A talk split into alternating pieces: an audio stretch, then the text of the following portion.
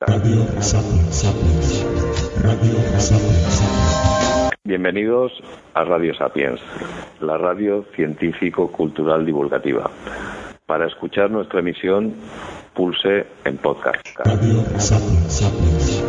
Radio Sapiens, Sapiens. Para las emisiones en vivo entra directamente en la web a la hora y día previstos. Te esperamos en radiosapiens.es. Radio Sapiens, Sapiens. Radio Sapiens, Durante más de 25 años Mao Zedong gobernó a un cuarto de la población mundial. Convirtió a China, una nación atrasada, en uno de los países más poderosos del mundo. Yo diría que era un genio, e incluso los que se oponían a él, los que le criticaban, dirían lo mismo. Detrás de un muro de silencio, sabemos que presidió la muerte de millones y millones de sus compatriotas. Mao se parecía más a Stalin que a Hitler, pero fue responsable de muchas más muertes que cualquiera de los dos. Gobernó como si fuera un emperador, pero seguía siendo un hombre sencillo. Sabemos que no le gustaba lavarse, que se frotaba con toallas húmedas cada noche y sabemos que nunca se lavaba los dientes. Vivía como un campesino. Esta es la historia de un hombre que en vida fue considerado como un dios, pero que en el futuro sería juzgado como uno de los dictadores más sangrientos del siglo XX.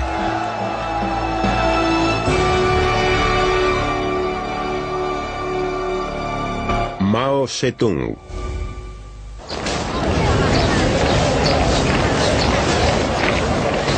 China, el último bastión importante del comunismo en el mundo. Durante más de 50 años la historia del país ha estado dominada por la sombra de un hombre, Mao Zedong. Se revela como el padre fundador de la China moderna, el hombre que convirtió el marxismo en maoísmo y que dio al pueblo chino una nueva dignidad y respeto.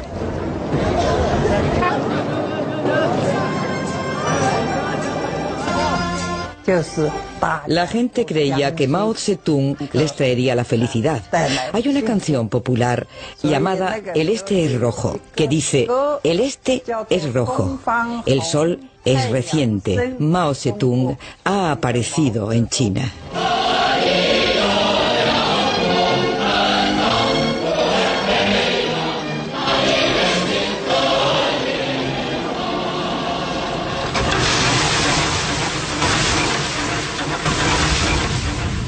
Mao procedía de una familia de campesinos. Sus padres y sus abuelos poseían una parcela de una hectárea y media en la población de Shao Shanshan. Es una pequeña población en la provincia de Hunan, al sur de China.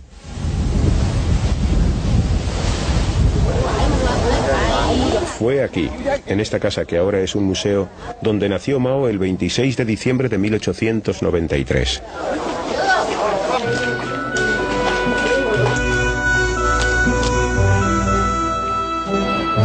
China era una sociedad feudal, donde una pequeña élite vivía bien y millones apenas podían sobrevivir. En las ciudades se extendió la adicción al opio. En el campo los señores feudales gobernaban como si fueran reyes e imponían salvajes impuestos. Las revoluciones campesinas eran frecuentes y se las reprimía cruentamente. La vida era dura y brutal.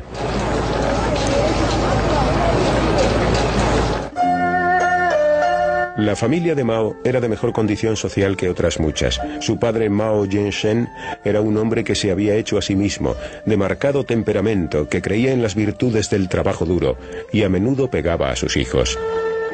Mao y sus dos hermanos pequeños eran más felices junto a su madre Wen Chi-mei, una budista analfabeta pero entregada que intentaba protegerles. Mao tenía una relación muy estrecha con su madre.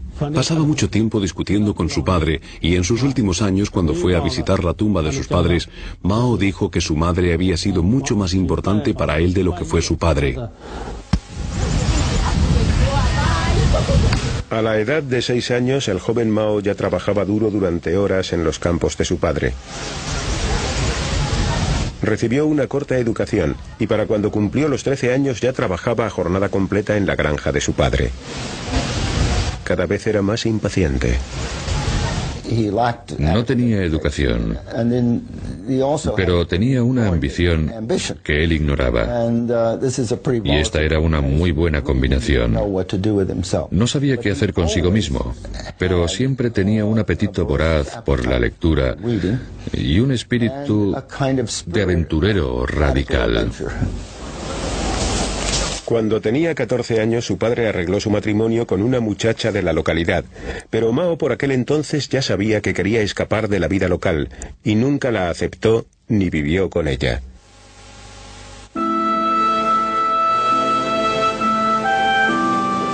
Tres años más tarde, cuando tenía 17, finalmente se fue de casa. Tomó un barco hacia la ciudad de Kansha, capital de la región, donde decidió asistir a una escuela.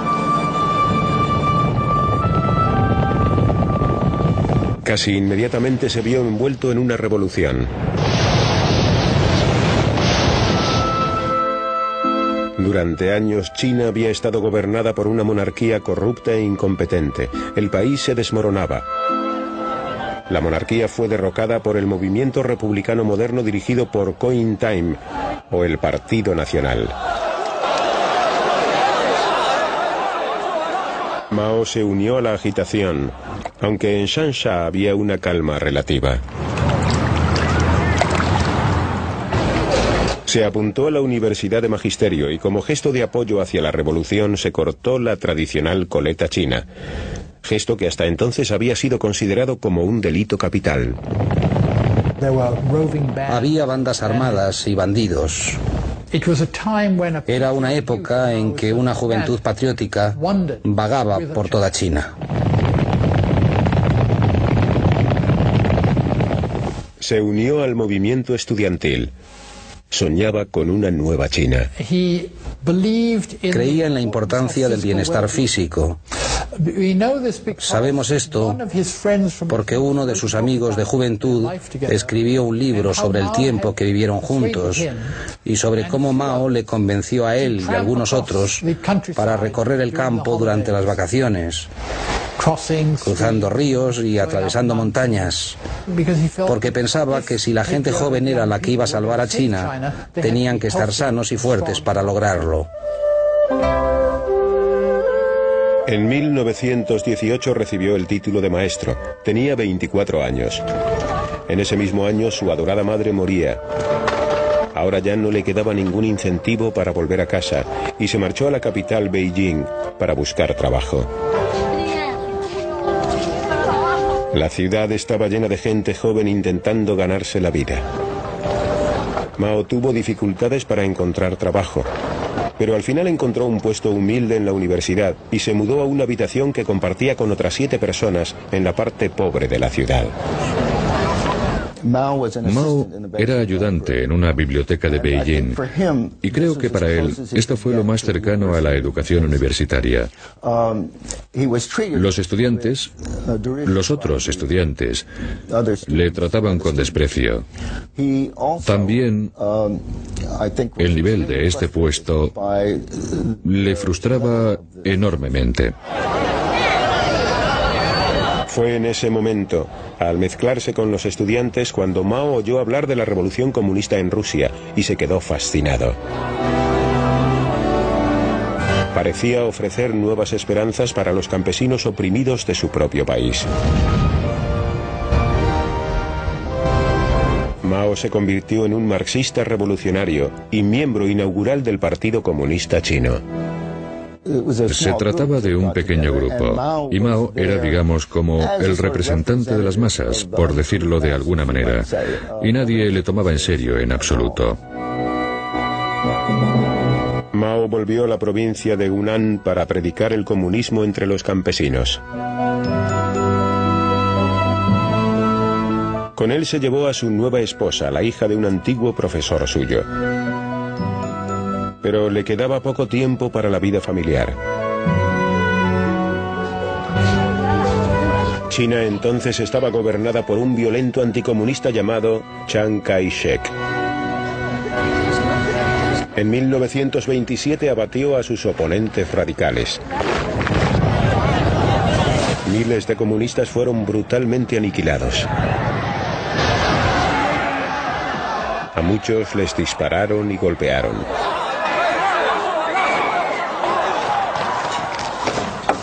Mao huyó junto con su familia y un grupo de lucha comunista a las inaccesibles y lejanas montañas de Jiangxi, al sur de China, un lugar que él conocía desde su juventud.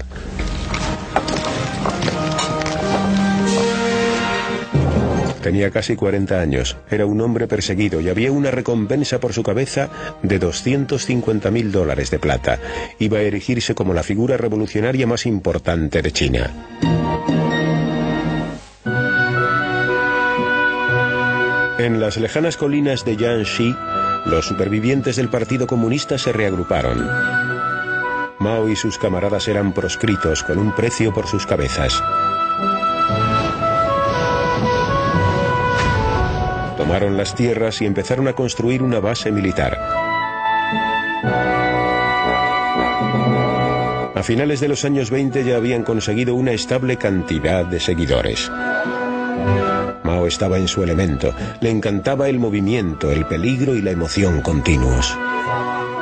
Pero sabía que el gobierno de Chiang Kai-shek no tardaría mucho en atacar.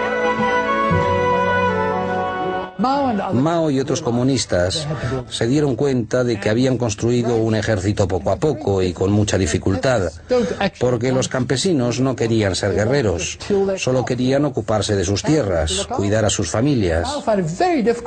Y a Mao le resultó muy difícil formar un ejército, pero paulatinamente sí que lo logró en diversas bases militares, y esto suponía una amenaza.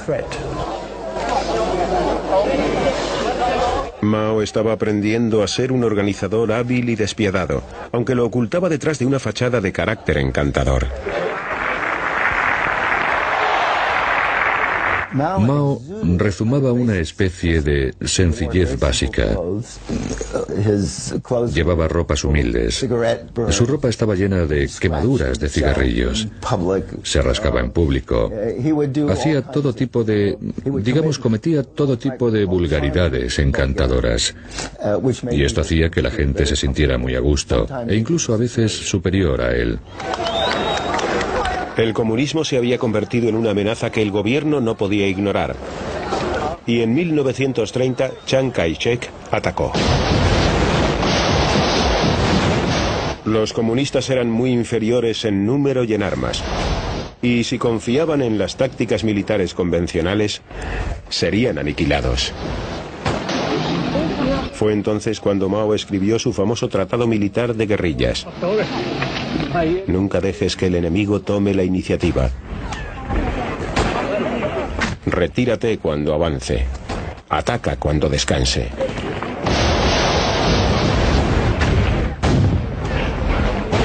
Una de las primeras víctimas fue la esposa y compañera de Mao, Yang Kain-hui, que murió en un combate de guerrillas. Seis meses más tarde, cuando las tropas del gobierno se acercaron, Mao se volvió a casar. Su nueva esposa era una guerrillera llamada Hol Shei-chen, pero fue un matrimonio que vivió en constante fuga. En 1934 había casi un millón de soldados del gobierno rodeando el campamento comunista. Incluso la guerra de guerrillas se hizo imposible. Los comunistas aceptaron su derrota y se vieron obligados a retirarse. A medida que se retiraban, discutían sobre qué harían después. La mayoría de los líderes quería realizar su última hazaña heroica. Mao casi completamente solo se opuso a ello y después de semanas de retirada afectado por las derrotas militares se vio obligado a comparecer. Eligió justo el momento oportuno, cuando todo el mundo estaba harto. Habían recorrido cientos y cientos de kilómetros sin saber dónde iban, y él vio este momento como la oportunidad de llevar a cabo una confrontación y convertirse en el líder. Fue una confrontación histórica, el momento en que Mao se convirtió en el líder incuestionable. Partiendo desde el sur, desde Jiangxi, en la mayor retirada de la historia militar. Un viaje de unos 10.000 kilómetros atravesando China hasta Shanxi en el norte. Fue conocida como la Larga Marcha. Los ataques que recibían los soldados comunistas eran constantes durante todo el viaje y el precio a pagar fue alto. De las 100.000 personas que partieron, solo sobrevivieron menos de 20.000. Pero la larga marcha salvó a los comunistas de una muerte segura y convirtió a Mao en una leyenda viviente. En la escuela aprendíamos cómo Mao y el ejército rojo escalaban montañas nevadas y las cruzaban. Eran muy heroicos. Sacrificaban sus vidas por China y también por la liberación del pueblo chino. Por supuesto. Un año más tarde, en 1936, el líder comunista se refugió en la aislada ciudad del norte de Yenan, demasiado lejana para que las fuerzas del gobierno les alcanzaran.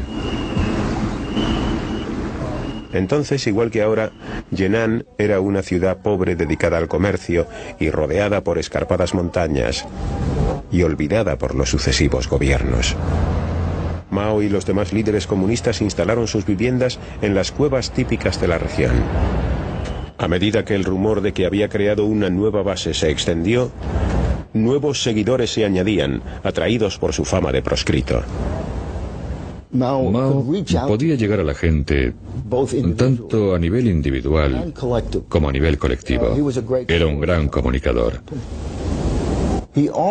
Pero también tenía una cierta habilidad para escoger el lugar donde contar su historia. En Yenan especialmente. Lo hacía fuera de la ciudad, con las cuevas donde vivía la gente a sus espaldas. Y el estado primitivo de estas cuevas implicaba que había una necesidad de renovarlo todo. El sonido de los caballos, el ruido de los equipos militares, los gritos de los soldados en la distancia, hacían, especialmente para la gente joven que llegaba a Yenan, que todo resultara mágico.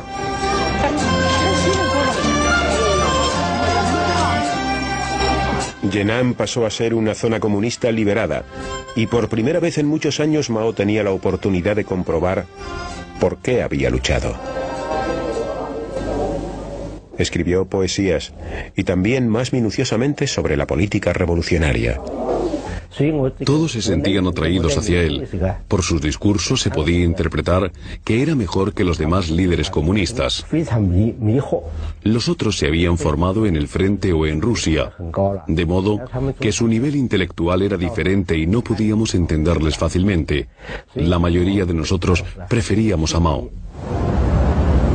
Mao explotaba su popularidad. Detrás de su fachada de gran líder también había un mujeriego. Mao era muy popular, ya que exigía una rígida disciplina a sus oficiales con respecto a las mujeres y a los derechos de estas. Y él, a su vez, literalmente se aprovechaba de la situación. Era un famoso filántropo. Cuando llegaron los nuevos refuerzos, Mao comenzó una relación con una actriz llamada Yan Chin. Abandonó a su mujer por ella. Y al año siguiente contraía matrimonio por cuarta vez.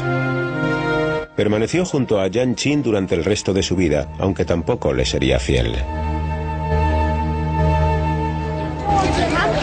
Solo más tarde quedaría claro que la crueldad de Mao era parte de su personalidad. En aquella época, esta se le disculpaba por las presiones de la guerra. A finales de los años 30 las fuerzas de Chiang Kai-shek se habían trasladado desde el sur y estaban a punto de llevar a cabo un gran ataque.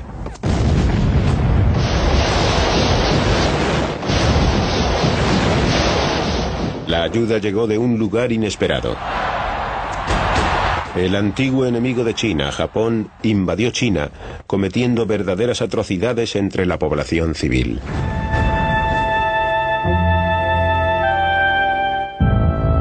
Mao vio la oportunidad de forzar la alianza con las fuerzas de Chiang Kai-shek para luchar contra el invasor extranjero. Ocurrió en el momento justo. La invasión japonesa hizo posible que Mao obtuviera mayores honores, así como el apoyo popular, con el fin de lograr que Chiang Kai-shek desistiera en sus ataques contra los comunistas y formar un ejército contra los nipones. Tres años más tarde, China y Japón entraban en la Segunda Guerra Mundial.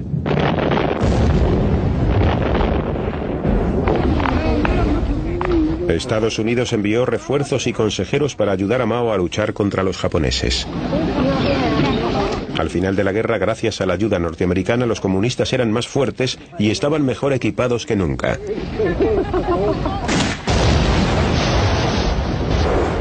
En 1949, después de una serie de batallas contra las tropas del gobierno, las guerrillas de Mao invadieron el país y entraron en la capital, Beijing.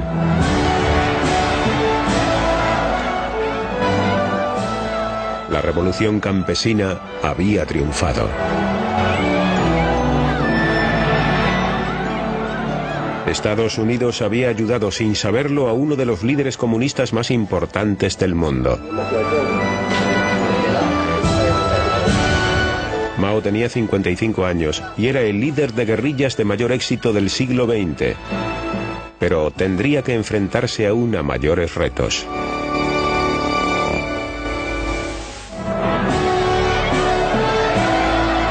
El 1 de octubre de 1949 en la plaza de Tiananmen de Beijing, Mao Zedong proclamó el nacimiento de la República Popular China. Esto suponía el final de 30 años de guerra civil.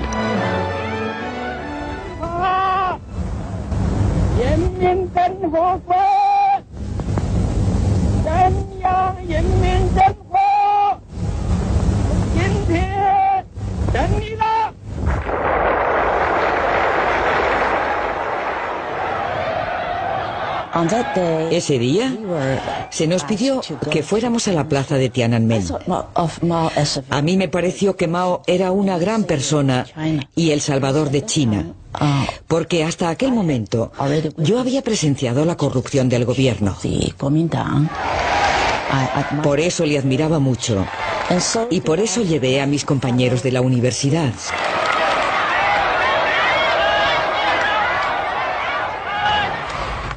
Fue muy emocionante oír a Mao decir, os declaro la República Popular China. Yo no había oído mucho sobre esto, pero en el fondo de mi corazón Mao se convirtió poco a poco en un dios. Ese otoño Mao viajó al norte, a Moscú.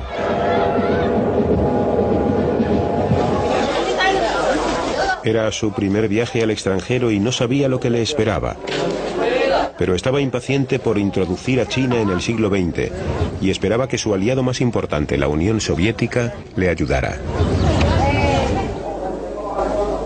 El líder soviético Joseph Stalin le estuvo dando largas durante semanas, y cuando al final los dos líderes se encontraron, sus relaciones no fueron buenas.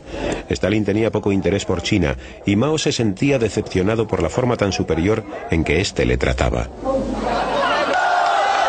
A pesar del caluroso recibimiento, Mao abandonó Moscú desilusionado con su aliado soviético. China tendría que solucionar sus problemas sola. De vuelta a casa mantuvo su promesa hacia los campesinos y anunció un programa de reforma de tierras.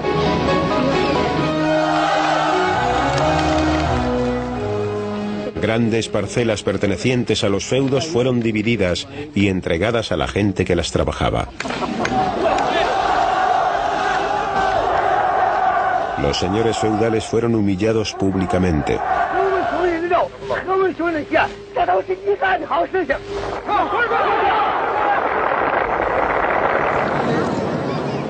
Pero en las ciudades el respaldo era menor hacia el comunismo y mucha gente se resentía de la rígida posición del partido.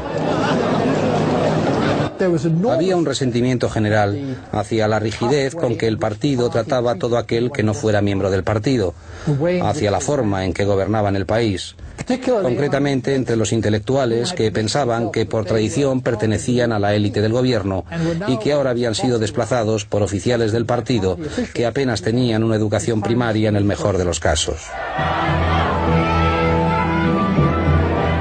Mao percibió el descontento y en 1956 llevó a cabo el primer experimento de democracia en China. Una invitación abierta a los intelectuales del país para que expresaran sus opiniones. Dejó que 100 flores florecieran, que 100 escuelas de pensamiento se expresaran. Se esperaba la peor de las críticas.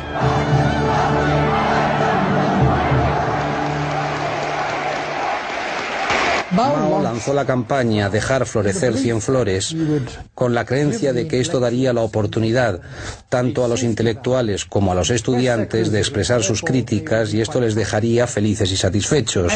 Y realmente pensaba, tampoco lo hemos hecho tan mal en los últimos siete años, así que ¿por qué vamos a esperar unas críticas fuertes? Pero había malinterpretado el sentimiento general. Aparecieron grandes carteles que criticaban al Partido Comunista y a Mao le afectó mucho la severidad de los comentarios. Mao estaba muy nervioso. A medida que aparecían más y más carteles, cada vez estaba más intranquilo y uno de mis amigos, que era su secretario, incluso me dijo que había enfermado debido a la preocupación. Fue la última vez que Mao consultó al pueblo chino. Al cabo de poco tiempo abatiría cruelmente a aquellos que se atrevieron a manifestarse.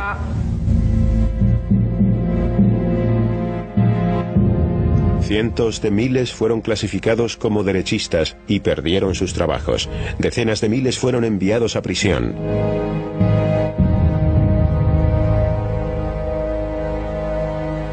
Uno de ellos era el periodista Liu Binyan, que sugirió que el Partido Comunista debería ser más responsable. Le costó creer lo que le estaba pasando. Me declaré culpable porque no podía pensar que Mao se equivocaba y pensé que era yo el que me equivocaba. Durante dos meses mi periódico escribió artículos denunciándome. Pensé que estaba acabado y fui enviado a trabajar al campo. Más de un millón de familias se vieron afectadas por la denominada limpieza antiderechista. La mujer de Liu Binyan no vio a su marido durante años. Cuando Liu Binyan fue tachado de derechista, me afectó mucho y me quedé dividida, digamos, en dos personas. Pensaba que Mao no podía equivocarse. Luego, era yo la que me estaba equivocando. Así que intenté resignarme a la idea de que Liu Binyan era de derechas. Para mucha gente este fue el momento en que Mao perdió el contacto con la realidad y pasó de ser un líder comunista a ser un dictador paranoico y asesino. Era ridículo. Estos escritores no eran de derechas en absoluto. Un amigo mío que estaba en una reunión y no dijo nada, pero que se tocó la cabeza, por eso era de derechas. ¿Por qué? Le dijeron que al tocarse la cabeza lo que estaba indicando era que si hablaba le iban a cortar la cabeza, así que por eso ya era de derechas.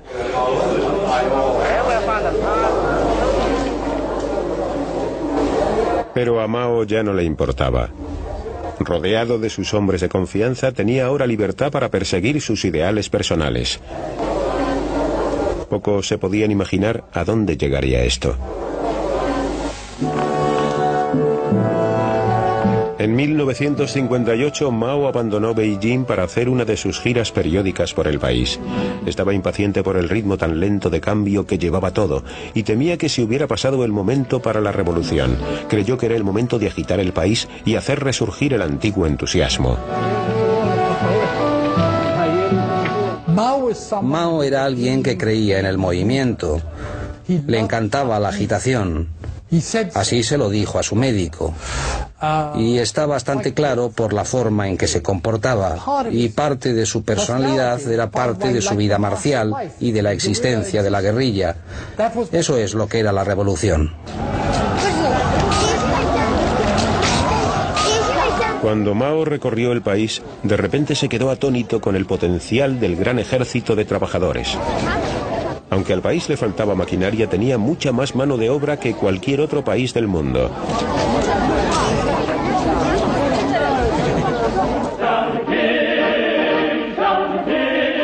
Ese verano habló de pasar a la acción y lo llamó el Gran Salto Adelante, una movilización masiva de millones de chinos.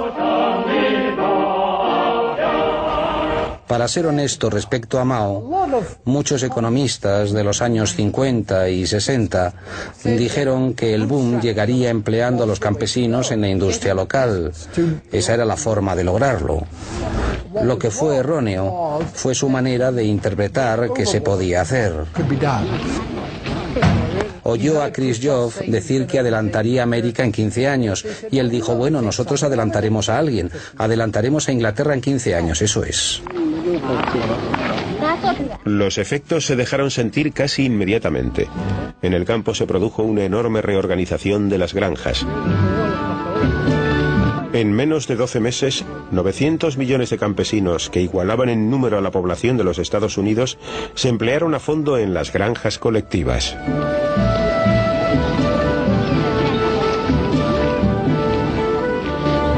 Se esperaba que la producción de grano se cuadruplicara. Pero los planes de Mao eran incluso más ambiciosos. El país tenía que producir más acero. ¿Por qué no tenían los millones de chinos que ayudar al país a avanzar y a industrializarse de la noche a la mañana? Se publicó un decreto y el país se convirtió en productor de acero.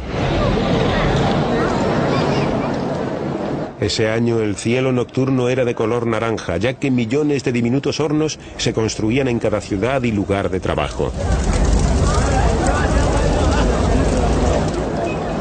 Mucha gente no tenía nada que echar al horno. Íbamos a las casas de nuestros amigos para recolectar metal. Eh, pero luego ya no podíamos encontrar ni una pizca de metal. Entonces Cogimos el calentador y lo convertimos en trozos de metal. Fue algo inimaginable, algo estúpido, pero lo hicimos. El gran salto adelante se convirtió en la mayor movilización humana jamás vista en el mundo.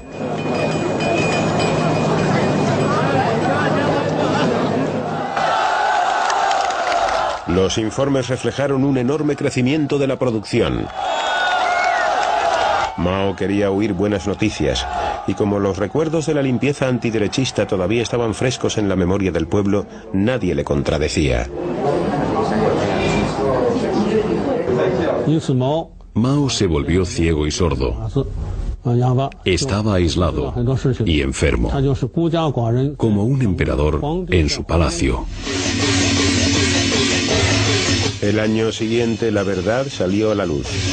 La mayor parte del acero era inservible. Y lo que es peor, con el fervor de producirlo se habían dejado de recolectar las cosechas durante los dos últimos años. En 1958 o 1959, más o menos, tuve la impresión de que Mao realmente se había divorciado del mundo que le rodeaba, del pueblo chino, y que había sido capaz de organizar una revolución, pero que no sabía cómo gobernar un país. En el invierno de 1959, como resultado de las ambiciones de Mao, China se había visto empujada a una hambruna segura. Las antiguas ciudades se morían de hambre. La gente no tenía nada que llevarse a la boca, ya no tenían que comer. Cuando ya no les quedaba nada, se comían los cuerpos de los que habían muerto hacía poco.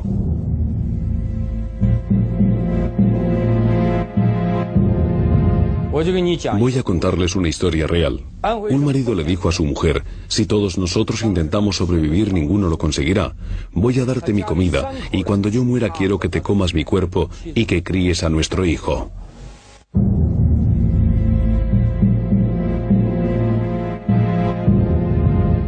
Nadie sabe hasta qué punto se extendió ese canibalismo. Pero recientes informes sugieren que entre 1959 y 1961 murieron de hambre 40 millones de personas. Fue la peor hambruna de toda la historia.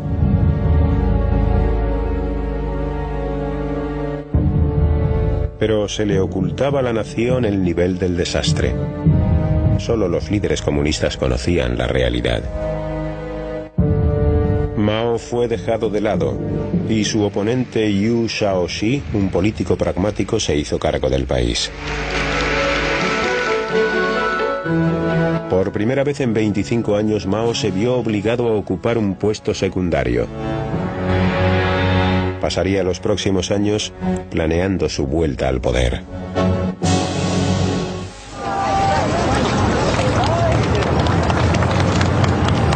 En 1966, Mao, a la edad de 73 años, se dio un baño al que se le dio mucha propaganda en el río Yangtze. Durante años observó consternado cómo el líder chino desmoronaba su revolución. Ahora era el momento de volver al panorama político, y esta fue su forma de decir, miren, he vuelto.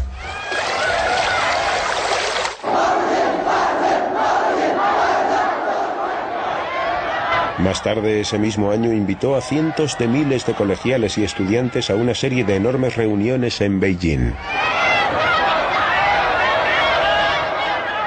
Calculó que los jóvenes no sabrían nada sobre la hambruna y que todavía seguiría siendo un héroe nacional para ellos. La gente sentía pasión por Mao. Se emocionaban mucho con él. Pensaban que era perfecto. Acudían a estas reuniones, permanecían de pie, esperando durante horas a que Mao apareciera y le saludaban mientras él desfilaba. Los pensamientos de Mao aparecieron publicados en un libro rojo a principios de los 60, creando una especie de histeria entre los jóvenes. Había publicaciones todos los días en los periódicos promocionando a Mao y al Partido Comunista. Decían que era el salvador del pueblo chino. Su imagen estaba presente en todas nuestras vidas, por todos los sitios. Cualquiera que tuviera la oportunidad de estrecharle la mano ya no se la lavaba. No se lavaba la mano durante semanas y todo el mundo quería tocarle la mano a aquel que hubiera podido tocar la mano del gran Mao. Mao estaba convencido de que el líder de la nación estaba reintroduciendo el capitalismo. Con una total indiferencia hacia el proceso natural de cambio político, reunía a los estudiantes con el fin de derrocar a los capitalistas, término con el que se refería a sus oponentes políticos. China dio la bienvenida a lo que luego se llamó la Gran Revolución Proletaria Cultural. Mao era un gran manipulador del proceso político. Estaba creando el caos intencionadamente con el fin de retomar el poder del partido. No estaba loco. Era muy consciente de que estos conflictos que él estaba creando debilitarían a sus oponentes, con lo que él restablecería su propia autoridad y su propio control. El caos se extendió por China como un relámpago cuando el ejército rojo de Mao se encargó de la limpieza de los asuntos políticos. Muchas de sus víctimas fueron sus antiguos enemigos, los intelectuales.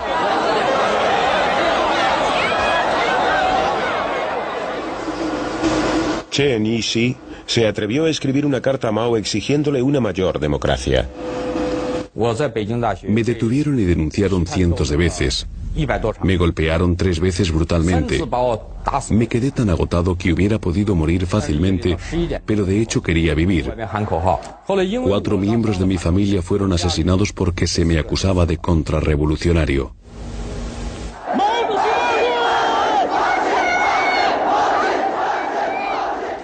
Hubo familias destruidas, padres separados de sus hijos.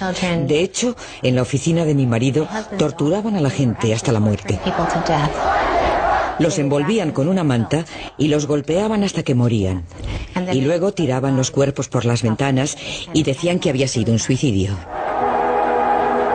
Mao estaba al frente del poder.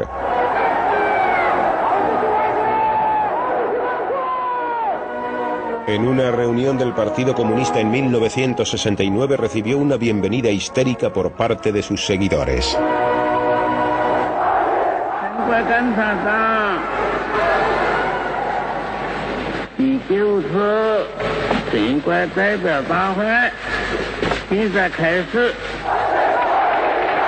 No tenía escrúpulos a la hora de explotar esta nueva popularidad.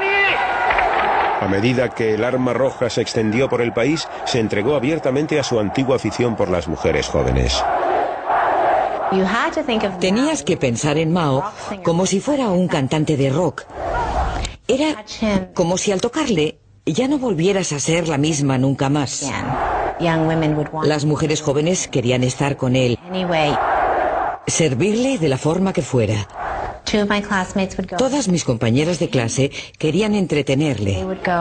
Y por eso iban en secreto, sin que lo supiéramos, al centro de la comedia. Y le divertían. Así que eh, para él no suponía ningún problema encontrar a chicas que se acostaran con él.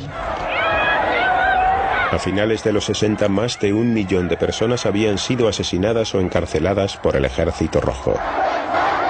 Los oponentes de Mao habían sido derrocados del poder.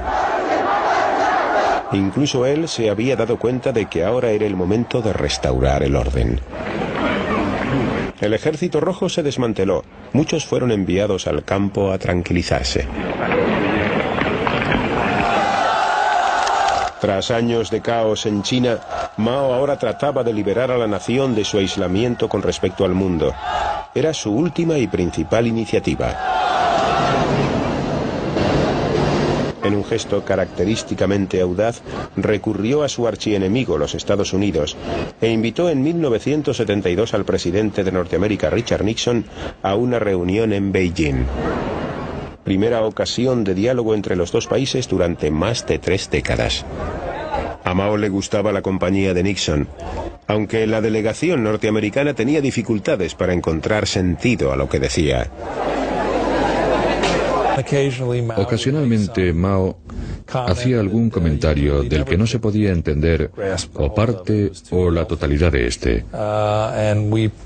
Era demasiado complejo y no conocíamos el contexto en el que hablaba para poder entender lo que quería decir. Pero los chinos también estaban en la misma situación. No pisaban suelo firme. Sentían pánico de malinterpretar a Mao, de entender algo que no estuviera diciendo.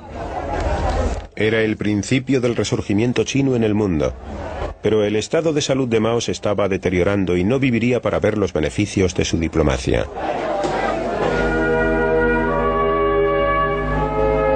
El 18 de septiembre de 1976, Mao moría a la edad de 83 años.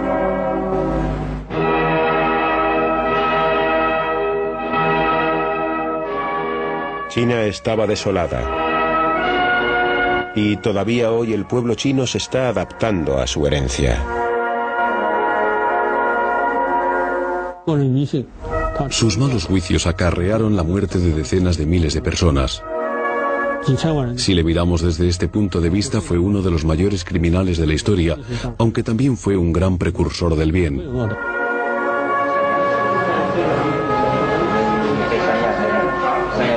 Había dos caras en el carácter de Mao, y sin él la revolución no hubiera sido posible.